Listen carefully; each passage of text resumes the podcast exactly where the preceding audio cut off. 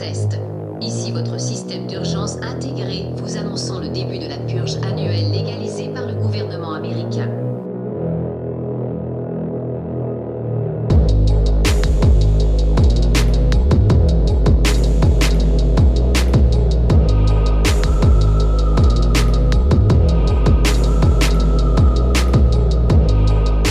Bonjour et bienvenue dans Faites entrer le film, épisode 72. Salut, Salut Kev ça va Ça va tranquillou bilou, euh, comme un... Je sais plus quel jour on est, mais j'ai déjà dit ça la semaine dernière. Donc ça va bien et toi? Ça va, ça va. Alors, comme vous pouvez euh, sûrement l'entendre, encore une fois, il n'y a pas de V avec nous pour une simple et bonne raison.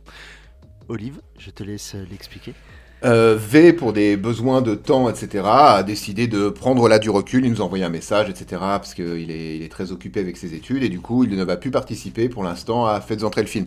On espère bien peut-être le récupérer pour le centième, si on va jusque 100, mais là, vraiment, maintenant, il arrive en période d'examen euh, global, puis recherche de travail. Donc, euh, il s'est retiré du, pro- du, du projet. Euh, on n'est pas fâché du tout, hein. de toute façon c'est ma belle famille donc j'ai pas le choix. Mais euh, voilà, il nous a fait part du souhait de- d'arrêter Faites entrer le film. Et, et puis bon, on va continuer à deux parce qu'on a un objectif, c'est d'aller au moins jusqu'au numéro 100. T'es d'accord Doudou? Exactement. Et puis après on verra. Voilà, donc euh, nous vous allez nous écouter maintenant à deux. S'il revient, tant mieux. S'il revient pas, bah, on fera 100, c'est pas grave. Mais vous pouvez aussi nous regarder sur notre chaîne KVO parce que euh, nos voix sont peut-être intéressantes, mais nos visages sont tout autre plus drôles. Le mec n'a aucun scrupule à faire Ah, de la pub. les. Non mais il a raison, hein. vous aurez un lien, vous aurez un lien affiché dans la description. si, si on peut pas faire notre pub pour notre chaîne secondaire, je vois pas l'intérêt d'avoir une chaîne secondaire. Enfin, une chaîne première. Mais bon, c'est fini l'autopromo. De quoi allons-nous parler aujourd'hui Aujourd'hui, nous allons suivre les aventures de la famille Sandine, père, femme, fils et fille, enfermés dans leur maison pour se protéger du titre du film qui ne dure que 12 heures. Et punaise, 12 heures, bah c'est long. Bienvenue dans American Nightmare. Euh, non, euh, bienvenue dans The Purge. Euh, pff, bienvenue dans un film. Yeah, c'est ça. Donc, American Nightmare pour le titre français, La Purge pour le titre québécois et The Purge pour le titre original. Réalisation de James De Monaco. De Monaco, peut-être, il y vit, je sais pas. Avec comme acteurs principaux Ethan Hawke, Lena Headey, Adelaide Kane, Reese Wakefield, Mike Burkholder. C'est un film américain de type horreur, thriller, science-fiction de 85 minutes, sorti en 2013, qui a coûté 3 millions de dollars et qui en a rapporté 89 millions dans le monde. Et c'est le premier épisode d'une euh, multitude d'autres euh, films et séries aussi. Donc, mais dont on va pas euh, trop s'étendre parce que moi j'ai pas vu la série, j'ai vu que les trois premiers films. Pareil. C'est pas grave. Et ils changent tellement que je suis pas sûr que ce soit très intéressant d'en parler. C'est le seul, en tout cas sur la trilogie originale, euh, enfin sur la trilogie de base des trois films qu'on a vus, c'est le seul qui est un vrai huis clos. euh, Le premier The Purge. hein. Ouais. Bah, c'est le seul qui est un vrai film d'horreur entre guillemets. Euh, ouais, un film de tension, un peu horreur, euh, horreur bien qu'il n'y ait pas de monstres dedans. Enfin, si, les monstres, c'est bah, les, les autres, finalement. Les humains. Les, Les humains. Les nantis. Alors, c'est un première scène. Alors, le film s'ouvre sur un carton nous dépeignant les États-Unis de 2014, euh, le jour où les pères fondateurs euh, arrivés au pouvoir ont décidé de faire régresser et chuter de, manière euh, stricte la violence euh, dans le pays, hein, vraiment aux États-Unis, dans toute l'Amérique du Nord. Et pour ça, il a été décrété qu'une fois par an, il y aurait une purge où euh, homicide et toute forme de violence seront gratuites. Il n'y aura aucune intervention des forces de police, aucune intervention des forces de premier secours, et les gens peuvent absolument faire ce qu'ils veulent. Et suite à ça, s'ensuit une, avalanche d'images d'archives euh, montrant des scènes de violence, de torture, de décapitation à la hache, mais tout ça filmé avec des caméras de surveillance, etc. Donc, de loin, de façon à pas trop heurter le, public, et, etc. Et c'est la fin de la première scène. Donc euh, c'est ça. Et puis on va suivre donc la famille Sandine avec euh, le papa qui est euh, qui a l'air d'être euh, président d'une entreprise de sécurité qui sert à renforcer les maisons pour cet événement qui est la purge, qui vit dans un complexe, Enfin, dans... Ils arrivent à se perdre dans leur propre maison. Donc bon. Voilà, c'est ça, elle est immense et avec en plus des, des nouvelles structures. Enfin voilà, c'est indécent tellement elle est grande. Tu, tu- voilà. Et ils habitent donc euh, entre, euh, entre personnes aisées. on arrive, il, il nous apprend qu'il est premier en termes de sécurité. euh, D'où on sait pas, mais je pense que c'est des États-Unis. Mais voilà, donc tout est nickel, tout est bien. La purge va commencer. Et, et, et, et voilà. Elle est intéressante cette famille parce que c'est vraiment euh, Portrait of American Family en fait. Tu as vraiment le, père qui est presque imbu de lui-même et de ses résultats, a raison. Hein, euh, il a, comme ils le disent dans le film, il y a 10 ans, ils étaient en difficulté pour ne serait-ce que payer un loyer et aujourd'hui ils réfléchissent à s'acheter un bateau avec sa femme. Donc il a réussi, il affiche sa réussite. Bien que dans le film, ce soit, on comprend qu'il est fier de sa réussite, mais il, donne pas l'impression d'en faire tant que ça non plus. On a le, le fils qui a, doit avoir 12 ans ou 14 ans, donc qui a vraiment grandi avec l'arrivée de la purge. C'est-à-dire que le film se passe en 2023 et euh, il n'a pas grandi sans cette activité nocturne une fois par an qu'est la purge. Et on, peut déjà voir chez lui qu'il y a des choses qui ne tournent pas rond pour un enfant de son âge. Et à côté de ça, on a la fille, qui est une adolescente tout à fait euh, ordinaire, euh, un peu capricieuse au, début du film. En tout cas, voilà. Je pense que la fille est la moins perturbée par la, par la purge. Et il reste la femme, qui, je Au pense, foyer. euh, femme au foyer, bien sûr, qui, pour moi, en tout cas, mais c'est peut-être pas le, le- le même ressenti pour tout le monde, euh, elle a une rage à l'intérieur qu'elle n'exprime. Elle, elle, a- elle se comporte pas comme souvent on dit des femmes. sais, Elles arrivent à se contenir et elle, elle contient beaucoup, beaucoup, beaucoup. J'attendais presque qu'elle explose dans le film. Ce sera pas le cas, pas trop. Et, mais tu sens qu'elle en a gros sur la patate et qu'elle n'a peut-être pas la même vision que le mari finalement euh, sur la purge, etc. C'est ça, bah, tu sens que c'est elle le vrai pilier de famille. Si la famille tient, c'est parce qu'elle est là. hein. Elle fait le lien entre ses enfants et le mari parce que le mari a une sacrée rupture avec sa fille. Parce que euh, crise d'adolescence, parce qu'elle sort avec un garçon qui est plus âgé qu'elle et que le père désapprouve. Euh, donc euh, conflit interne. Il a quelques soucis de communication avec son fils parce que son fils est en train de se faire et, voilà. Donc c'est cette mère qui va aller, qui, tient en lien tout, tout ça. Et euh, oui, je pense qu'elle en a gros sur la patate parce que peut-être que cette vie-là, c'est pas non plus la vie qu'elle rêvait de vivre. Parce qu'on se rend compte qu'il comme tu disais, il y a 10 ans, euh, ils le disent en plus, ça avait pas l'air d'être foufou leur vie, mais peut-être qu'ils étaient pas moins heureux. Tu... C'est ça en fait que c'est ce côté-là. Et, et il faut dire aussi que là où euh, je pense que ce film est un, un, un petit reflet de la société aussi, c'est que on peut donc dire que cette famille là, les Sandine, sont une famille de nouveaux riches. Complètement, complètement. Il a fait son business sur la purge, en fait. Voilà, c'est ça. C'est et, et tu te rends compte que les interactions qu'ils auront avec les autres personnes de leur euh, complexe immobilier là sont des vrais riches. Enfin, ont l'air, ça se voit à leur dégaine, à leur truc, à leur façon de parler. Euh, ceux qui vont attaquer leur maison, pareil. Tu sens que c'est des, des jeunes très imbus d'eux-mêmes. Et il se Ou présente des- comme tel. hein. Oui, c'est ça. Et, euh, et l- la, pe- une autre personne qui va venir avec ça, qui est censée être un SDF. En plus, c'est un personnage euh, afro-américain. Donc euh, vraiment, je pense que... Enfin, si on peut pas te le coller plus proche de la figure qui a une histoire sociétale, euh, je vois pas comment tu peux pas le comprendre. C'est clair. Qui lui, euh, donc, va être sauvé par, euh, par le gamin et par cette famille. Et je pense que c'est là aussi où, où tout, tout le sujet du film, c'est que... euh, où est la place de ces gens-là? Bah pas dans cette maison déjà. Non, clairement pas. non, mais je pense que le, le- film se voulait, euh, bon, euh, grand spectacle par moment euh, sur les scènes de tension, etc. Mais on, on peut y lire, je pense, une, une- une critique sociétale euh, assez acerbe, puisque même à, à- à- à la fin, sans trop en dire tout de suite, mais c'est pas forcément le riche qui va aider le pauvre, tu vois. C'est un travail plus ou moins d'équipe. Même quand tu les entends parler, c'est euh, la purge, elle sert à hum. Enfin, Oui, c'est vraiment dératisé en fait. hein. C'est ça, c'est faire le. Les SDF n'ont pas leur place et on est là. Ils sont uniquement mis là pour qu'on puisse euh, s'amuser s'amuser pendant la purge. donc je pense que ce message, avait- enfin que ce film avait un message qui est totalement perdu dans le 2 et 3. C'est euh, ça, et c'est comme, j'ai envie de faire un lien, même si euh, je suis pas sûr que ce soit très pertinent, mais un film comme District 9, Oui. qui est aussi, bon, lui, il s'en cache encore moins, qui est vraiment une, une critique. Et ben, euh, tant mieux qu'il n'y ait pas eu un 2. Euh, c'est- alors, déjà, oui, tant mieux. Je crois que c'était. c'était Oui, en- c'était prévu en travail. Mais si c'est pour euh, complètement euh, désac- enfin pas désacraliser, mais détruire le, thème du premier, c'est un peu dommage. Et dans American Nightmare, c'est plus ou moins ce qui s'est passé. Euh, oui, c'est ça. C'est on part, déjà, on part d'un huis clos. Vraiment, tout va se passer dans la maison de la famille euh, Sandine. Ils vont laisser rentrer un SDF et après, ben, ceux qui traquaient le SDF vont vouloir récupérer leur proie et ils vont forcer la maison pour rentrer. Mais ça se passe vraiment avec très peu de personnages et dans un seul et unique décor, la maison des Sandines. Et juste pour rebondir sur ce que tu disais au niveau de District euh, 9, euh, le réalisateur, comment il s'appelle euh, Blanc, Blancamp, je crois. Euh, il a toujours fait ça dans tous ses films. Il a fait tous ses films qui soient souvent portés SF ou dystopiques, etc.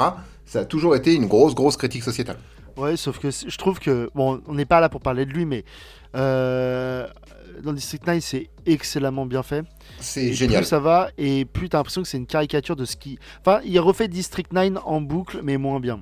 Mais c'est ça, euh, c'est ça. Ça fait partie de ces réalisateurs qui vont raconter la même chose différemment, mais qui raconteront systématiquement la même histoire. On pense à toi, Tim.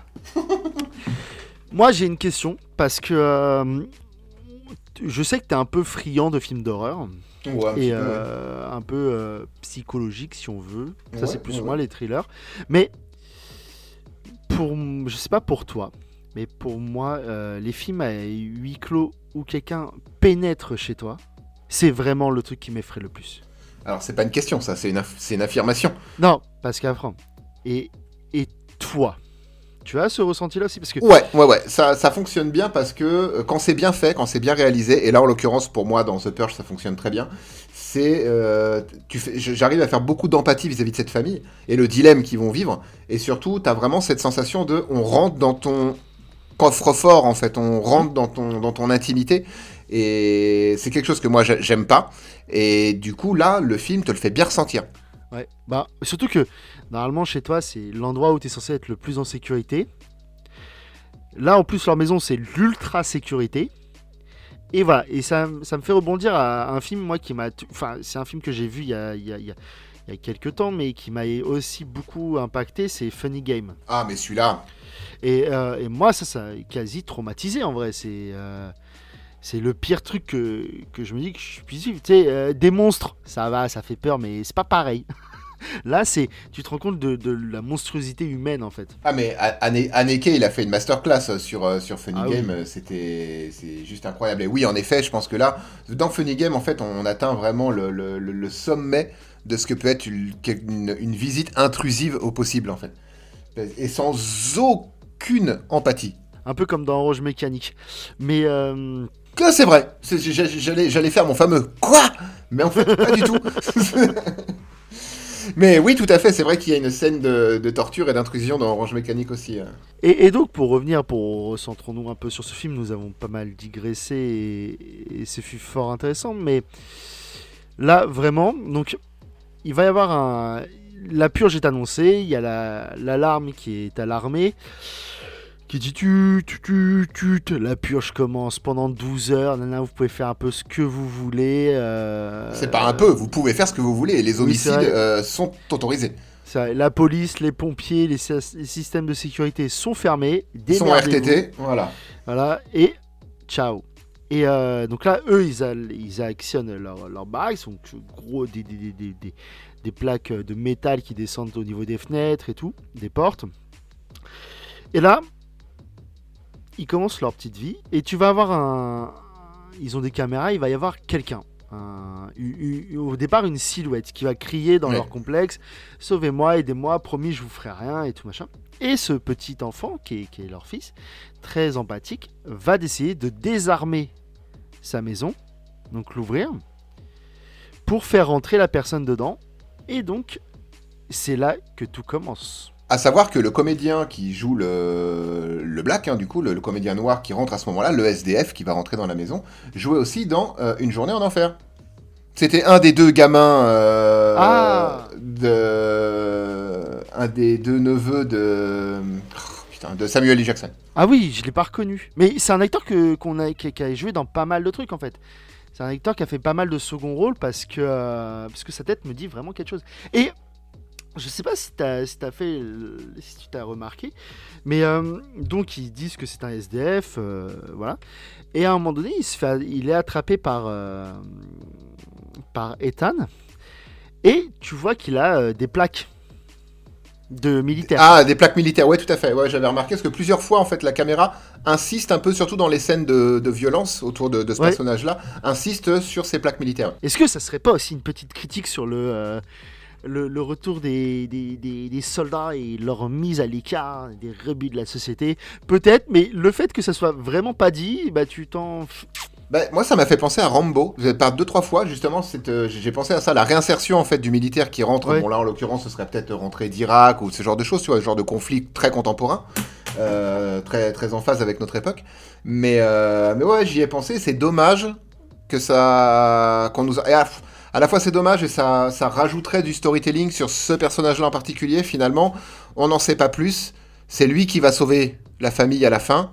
Et c'est lui qui sera presque le, juge ou le bourreau de, des personnes qui viennent en dernière partie de film pour se débarrasser de la famille Sandine. Et, puis surtout, tu le vois arriver, il est caché, c'est tel une ombre. Il va ressortir à un moment donné pour les aider et il va partir. C'est euh, comme tu dis, ouais, peut-être presque une ombre, pas vengeresse, mais presque injustice parce qu'il est là au bon moment, alors qu'il subit quand même. Hein, euh. Oui, il faut comprendre que déjà quand il arrive, que le, gamin Sandine ouvre la désarme en fait la maison pour laisser rentrer cet individu, euh, qui n'a pas de nom hein, d'ailleurs, hein, c'est vraiment l'individu. il, comment il est déjà blessé, il saigne au cou, etc. Va s'en suivre après une série de péripéties où euh, une bande de nantis, ou se présentant comme nantis, viennent sonner chez les Sandines parce qu'on leur a dit que euh, leur proie s'était réfugiée chez eux et leur demande gentiment de, leur, rendre vivants ou que sinon eux allaient rentrer et qu'ils avaient les moyens de rentrer de toute façon dans la maison, qu'ils n'allaient pas attendre indéfiniment. Euh, et, ce type-là va se cacher dans cette espèce d'énorme demeure. La maison me semble très très grande par contre, parce que vraiment il y a euh, beaucoup beaucoup de pièces. Oui, oui, elle, me, enfin, elle, me paraît même trop grande parce que comme tu dis, à un moment donné, il y a carrément euh, leur gamine qui a, qui a, vécu un petit traumatisme. On va en parler juste après. Où il tourne la tête, elle a disparu. vraiment, c'est elle a disparu. On ne la retrouvera pas. Hein. C'est clair. C'est si elle ne veut pas qu'on la retrouve, on la retrouvera pas. Non, non, il y a vraiment, la maison est très grande, il y a un sous-sol, il doit y avoir un ou deux étages, et d'aspect extérieur, ça ressemble presque à un château moderne, vous voyez, l'espèce de grosse villa en pierre blanche ou euh, pierre un peu euh, ivoire. Voilà, c'est une très belle bâtisse, mais là, des fois à l'intérieur, tu dis, c'est quand même très très grand pour se cacher. Quand les nantis rentrent dans la maison, euh, ils sont quoi, 8, 10 normalement, tu fais le tour de la baraque quand t'es organisé. Bon, c'est ce qu'ils vont vaguement faire, mais finalement, ils explorent que très peu de la maison tu sens que l'organisation, pas. ils ont l'air d'être bien alcoolisés aussi quand ils rentrent, hein, parce que. Euh, moi, je, je. Enfin. Je trouve ça toujours un peu con parce que. Tu fous le feu à la baraque. Les gens, ah, ils vont sortir. Oui, tu les enfumes. Voilà, c'est ça. Et euh, tu, tu, tu, casses pas toutes les fenêtres, tu rentres pas par les fenêtres. Enfin, tu, tu fous le feu à la truc, et puis tu attends, et puis ils vont sortir à un moment donné. C'est ça, ça, la mort faut comprendre que quand il demande à, Ethan Hawke, donc le père de famille Sandine, euh, les nantis qui arrivent et qui sonnent à leur porte, demandent à ce qu'on leur restitue leur proie. Euh, ils leur disent on a les moyens de vous faire sortir, mais on attend juste que la bête arrive. Donc la bête, c'est simplement une voiture bélier qui va. Ils vont juste accrocher d'énormes euh, chaînes aux plaques de métal qui sont censées des plaques blindées qui protègent toutes les entrées de, la maison. Et ils vont tout simplement faire, éclater la, porte d'entrée et rentrer comme ça. Ça aussi, j'ai un, enfin, un gros problème. Euh, quand tu regardes, il y a deux véhicules sur l'extérieur, parce qu'il y a quelques petits passages, un avec des chaînes, qui comme tu dis, oui, qui sert à ouvrir euh, la porte d'entrée, mais toutes les fenêtres autour de la maison, après, n'ont plus de plaques protectrices. Oui, oui, tout à fait. J'allais y venir justement. C'est que bon, ils arrachent la porte d'entrée. Est-ce que ça désarme automatiquement toute la sécurité? Donc il y a quand même une grosse faille de sécurité. Hein. Si vraiment tu arrives à enlever une plaque et ça ouvre tout. Mais en effet, après, les, les nantis, du coup, pénètrent la maison par toutes les fenêtres et toutes les fenêtres sont de nouveau ouvertes. Mais on n'a aucun plan qui vit, on n'a aucun plan de coupe du, système d'alarme qui se désarme ou quoi que ce soit. C'est donc, euh, je pense surtout que c'est vraiment scénaristiquement parlant parce que s'ils rentrent tous par la porte d'entrée, ils vont tous se faire abattre euh, comme des. Euh, Enfin, ça va être du tir au pigeon, quoi. Bah, bien sûr. Mais il y a ça, moi, il y a un autre truc que je, je ne comprends pas. Je suis une famille riche, multimillionnaire. Enfin, ça va, t'es bien. Mais moi, je pars en week-end. Je change de pays. oui, clairement. Tu sais, euh, c'est une journée. C'est le du 20, la nuit du 21 au 22 mars. Et ben, je prends une petite vacance. Je, je- je vais L'anniversaire de ma mère, tiens. Euh, Oui, de mon père. Et euh, De la mère de mon fils. waouh, Ouais. oh. Surenchère, vas-y, vas-y. commence à faire du monde là. Ouais, tiens. Et euh, je sais pas, tu sais, je pars un petit week-end, je sais pas, en, en Angleterre, en- à Paris. Enfin, je, je bouge quoi. Ils sont tellement imbus de leur système de sécurité qu'ils pensent que rien ne peut passer. Et en plus, après, quand il pose la question, sa femme lui pose la question, ils font Mais euh, est-ce qu'ils peuvent rentrer quand même? Il fait Euh, pe- pe- Peut-être, euh, je, je sais pas, il est fiable à 99%. ouais, enfin, si t'avais pas pensé au fait d'arracher les trucs avec une bagnole. Comment ça se fait que t'as fini premier, pro- pro- pro- Ah première société de sécurité d'Amérique du Nord À un moment donné, il y a un Ah. problème quand même. Parce qu'en vrai, euh, enfin, tu prends un, pas un bulldozer, mais quasi, tu, rentres dans toutes les baraques. Hein. euh. Bah, bien sûr. Surtout la voiture bélier, là, je suis sûr que tu lui donnes un peu de boost, elle rentre dans la maison. hein. Ah oui, parce que ça reste que de la pierre, hein. tu déglingues ta, ta voiture, mais euh, au moins. Et puis bon, c'est des gens, quand ceux, les nantis qui veulent rentrer, se présentent vraiment comme des éphèbes, des nantis euh, qui sont là pour chasser la vermine, donc comprendre là en l'occurrence le, le, le rôdeur afro-américain. Euh, et, et ils ont les moyens.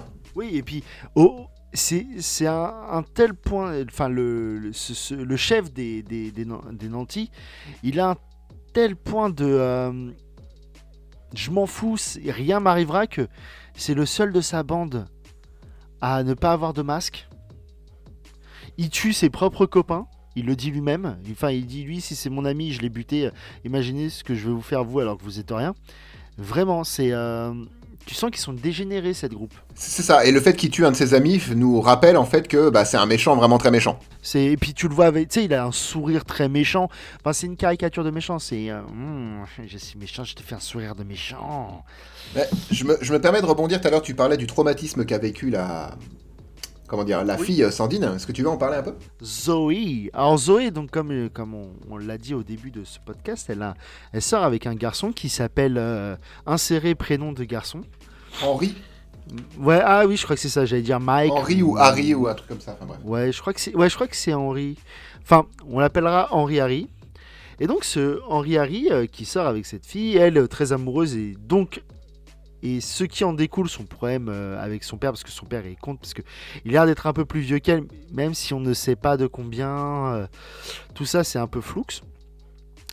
Et euh, au moment où il y a la fermeture donc la protection, il est dans la maison. Donc ce qui est bien hein, vraiment c'est que cette maison enfin tu y rentres Facilement, ça va. C'est facile. Même si c'est- 364 jours dans l'année, ça va. tu- il y a vraiment rentré juste avant qu'ils activent le système Ouais, de ça. sécurité. Et il lui dit Moi, je suis là pour parler à ton père. Et il dit Ouais, mais ça va mal se passer et tout. Il fait Non, t'inquiète. Je vais lui parler. Ça va bien se passer. On est entre personnes adultes et consentantes. Il y a là. Il avance. Et, et en plus, ils te font tout un truc parce que. Il y, a, il y a vraiment le côté euh, très ralenti, très machin. euh, tu sens que la tension elle monte, elle monte, elle monte, elle monte. Et il arrive, fait Hey, Mr. Sandin. Et donc, euh, l'autre regarde. En plus, il y avait déjà les nantis qui parlaient. hein. Donc, t'avais tous ces- euh, les problèmes à l'intérieur, à l'extérieur. Et il sort un flingue et il commence à vouloir tirer sur, son sur le père de, sa copine. Sandine euh, réplique, le tue. Et donc là, Zoé pète une pile. Mais ça va, ça reste contrôlé. C'est Elle pète pas une pile contre son père en fait. Elle Non. pète une pile parce que bah il y a son le cadavre de son petit copain dans sa chambre. ça. Et, et comme elle le dit, elle dit Je savais pas qu'il était là, je savais pas ce qu'il voulait faire à, à papa. Et euh, il est mort.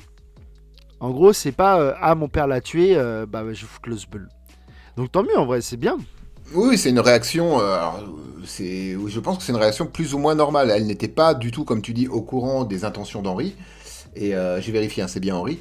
Et, et du coup, oui, bon bah, son père l'a tué, mais c'était de la légitime défense. Et Ah là, totalement. quand, quand ils se recroisent dans ces énormes couloirs et escaliers de la maison, euh, la, première, ch- la première question, elle va croiser sa mère, je crois, d'abord, et la première chose qu'elle va demander, c'est est-ce que papa va bien, est-ce qu'il n'a pas été blessé?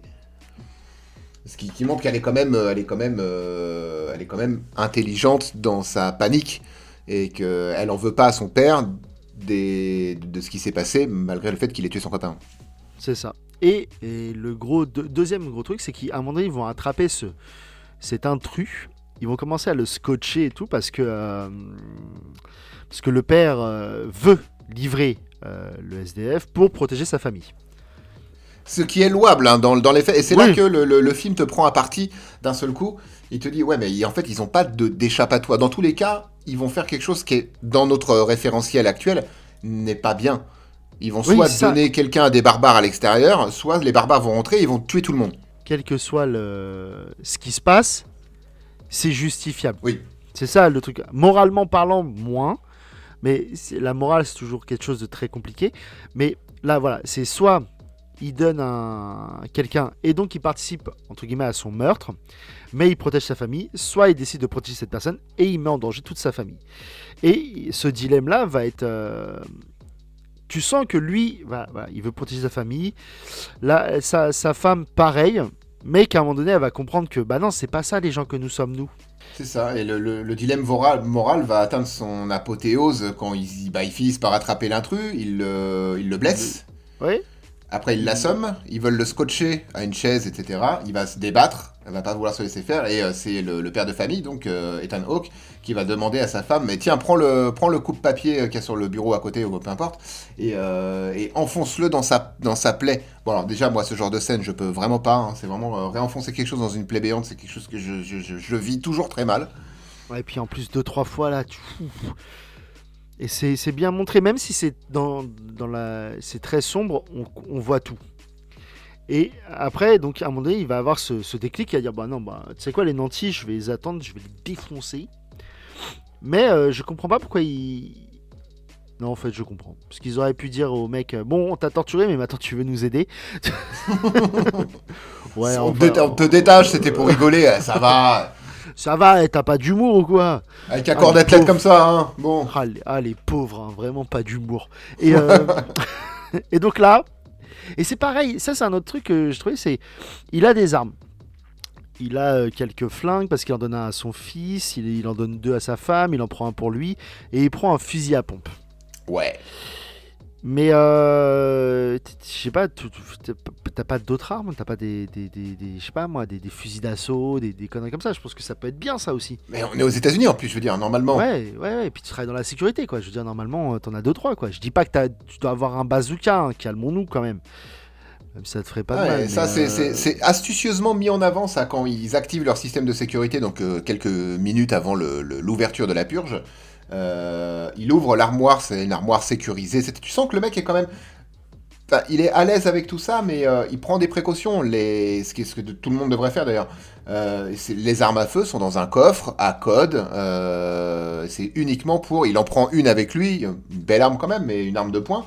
Mais comme il le dit lui-même, c'est au cas où, on sait jamais. Mais toutes les armes sont. Et il te, t'as un plan très furtif de caméra sur l'ouverture du coffre. Et donc euh, le fait de sort- d'extraire lui une arme pour la soirée, histoire de. Mais on voit qu'il y a d'autres armes à l'intérieur. C'est intelligemment mis en scène. Et on comprend que lui, c'est pas un tireur non plus, quoi. Et pourtant, euh, il, il, il en allonge un des mecs. Hein.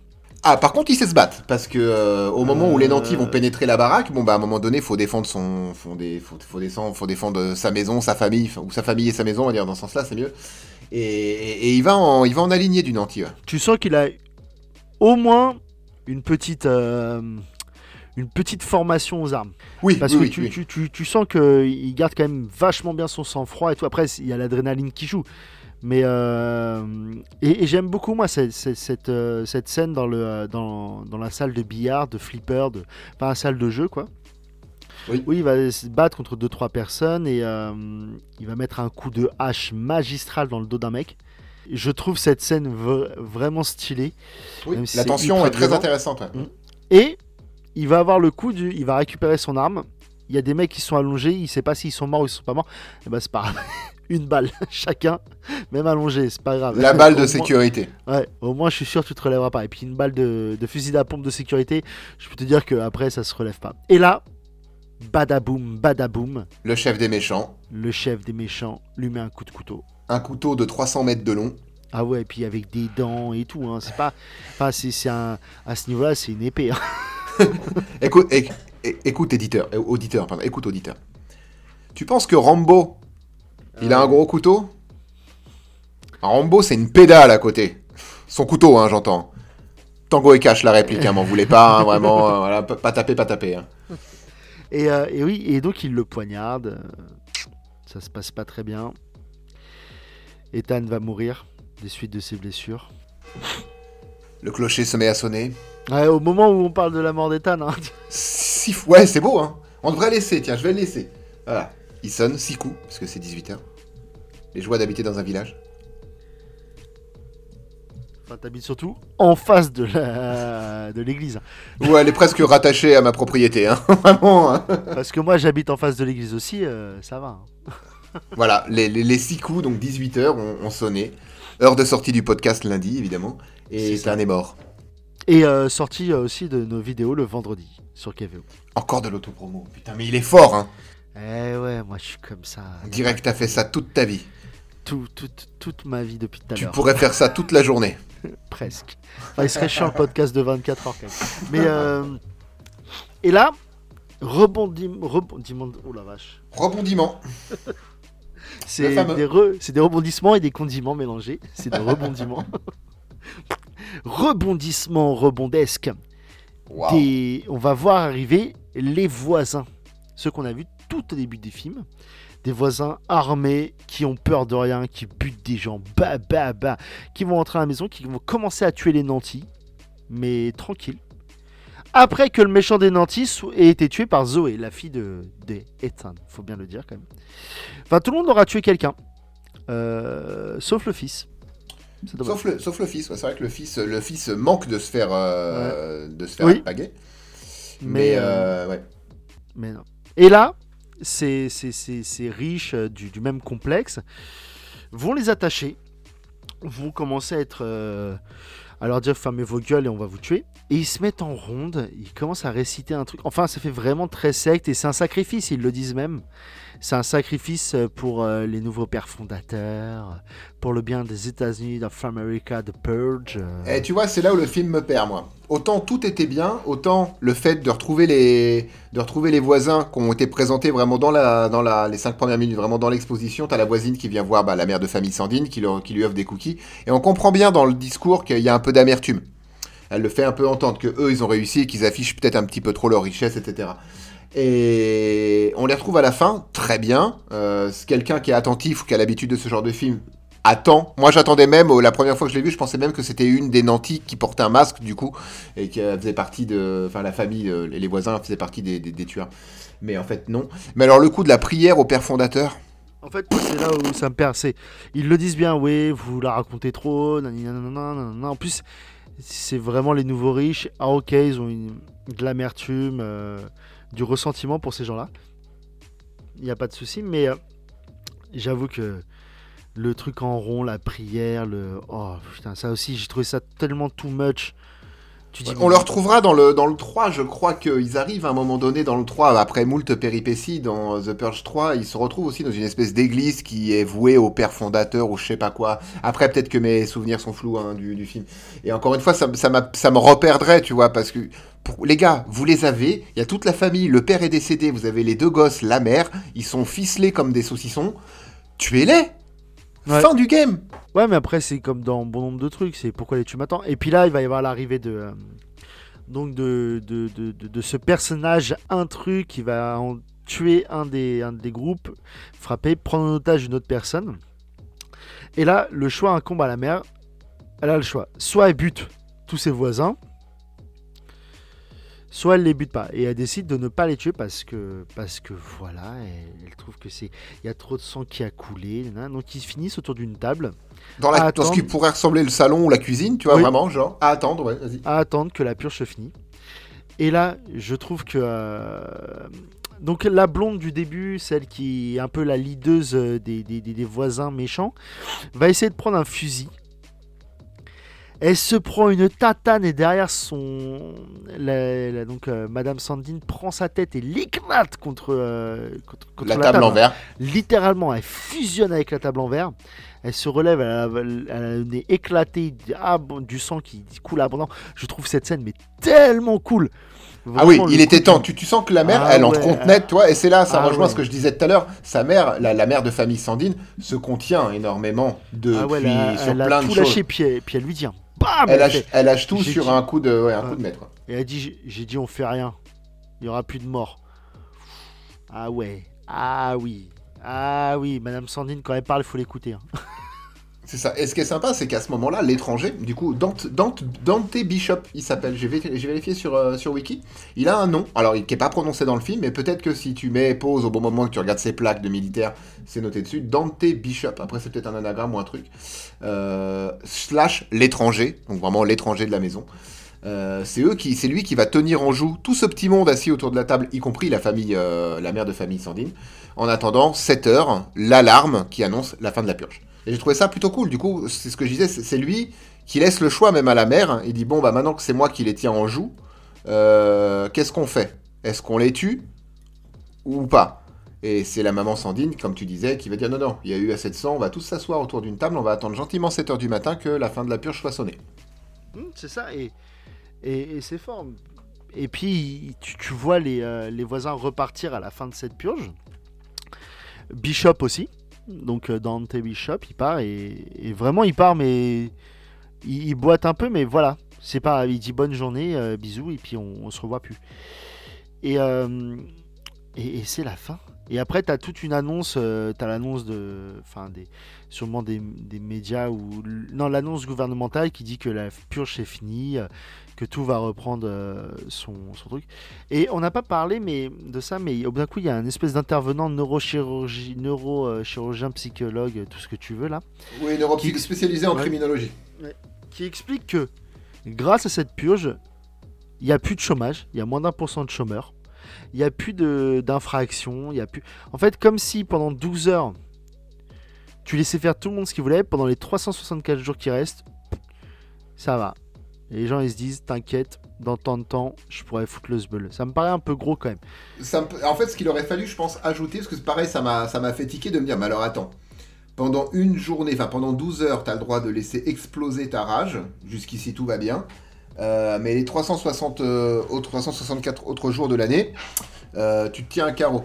Et peut-être que c'est dit dans les autres films, je sais pas, mais est-ce que du coup, ils ont renforcé vraiment d'une manière très stricte et totalitariste le, système judiciaire? Du fait que vraiment, si tu fais une boulette alors que t'es pas autorisé à la faire, c'est la chaise de suite. Et c'est dommage qu'ils en parlent pas de ça, de- d'expliquer que le système judiciaire s'est énormément durci tout au long de l'année, jusqu'à ce que les, ça fait déjà 12 ou 14 ans hein, que, la, que la purge existe. Donc toi, ça, maintenant les gens sont habitués, des, des enfants sont nés sous ce dogme de, de la purge annuelle.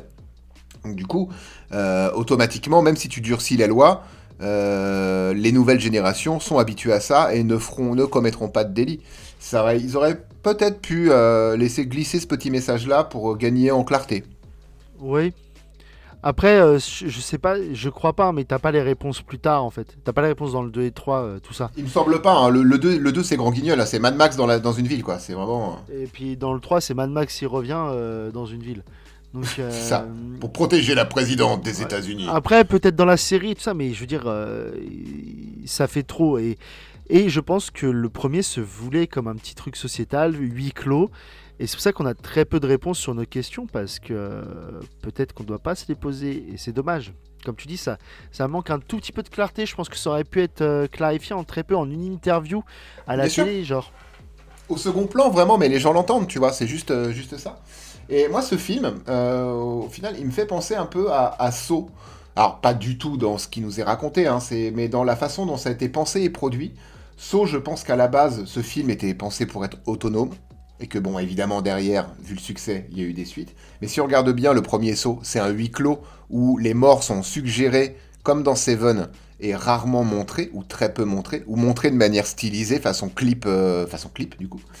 Euh, et dans, dans le premier Purge, l'action est un huis clos aussi.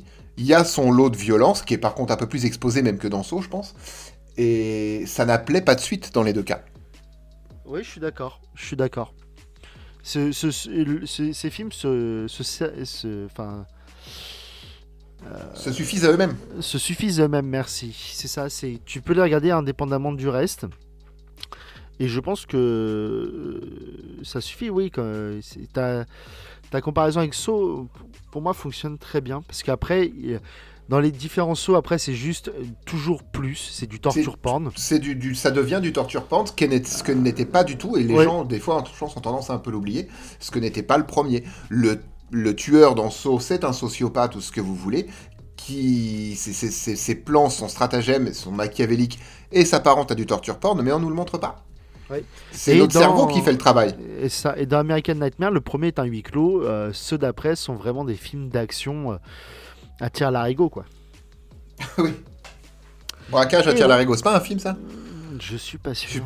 je sais plus. Bref, c'est pas, pas ça. Ah, c'est Magouille à tir larigot, je crois. C'est un Micmac à tir larigot, je crois. C'est un Jean-Pierre Jeunet.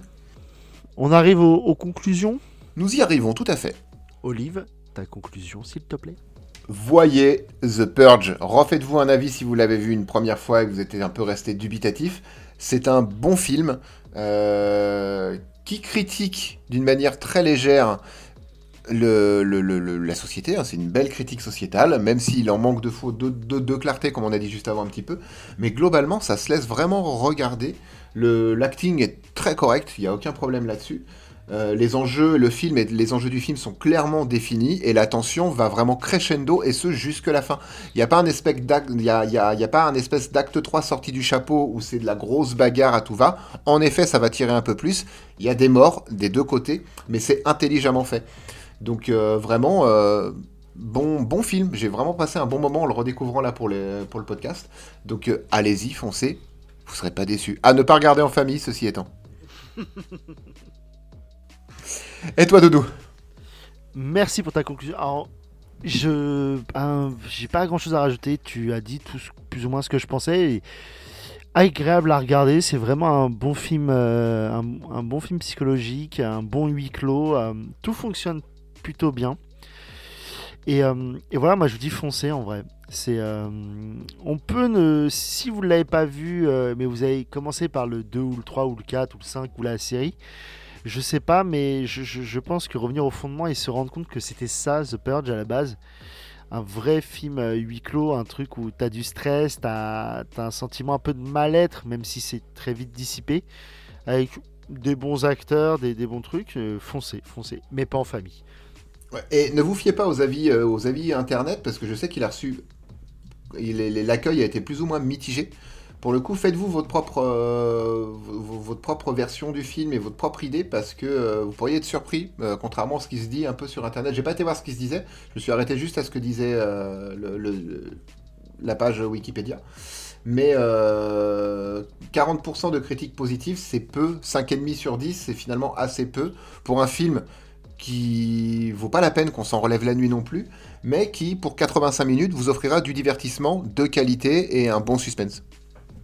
Oui, c'est ça en fait. Euh, vous voulez voir un film euh, qui est un peu euh, comment dire un peu anxiogène, un peu avec un peu d'action, un peu. C'est ce qu'il vous faut. Ah je trouve quand même sévère comme tu dis. ces notes là, c'est pas fifou. Hein. Non, c'est dommage, je trouve, parce que c'est un bon premier essai sur une thématique intéressante et qui est très, encore très très contemporaine. Euh, Oh. c'est très d'actualité. Ouais. Et bien je sais quel sera le prochain film.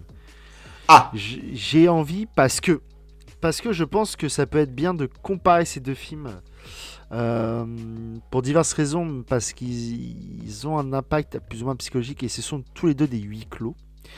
J'ai envie que l'on s'attaque la semaine prochaine à Fun Game. Ah, C'est marrant parce que pendant ma conclusion, j'y pensais. À, à, ph- à- à Phone, pas Phone, hein. Phone, Phone. Game, le jeu Phone téléphonique. Game. Ouais. Avec Et, euh, Kiefer Sutherland. Yes. Et euh, Colin Farrell. Exactement. Très Et, bon film. euh, Enfin, bon, ouais. bon, bon Ça fait, ça faisait longtemps que j'avais envie de le, le faire dans ce podcast et, et là je pense que c'est bien parce qu'on pourrait un peu les comparer Oui, parce que sur certains points. ça ne raconte pas la même histoire, mais on est sur Non. une thématique qui se rapproche par certains, par certains points. C'est ça. Et donc, semaine prochaine, Phone Game. Oh yeah. En attendant, portez-vous bien, likez, partagez, commentez.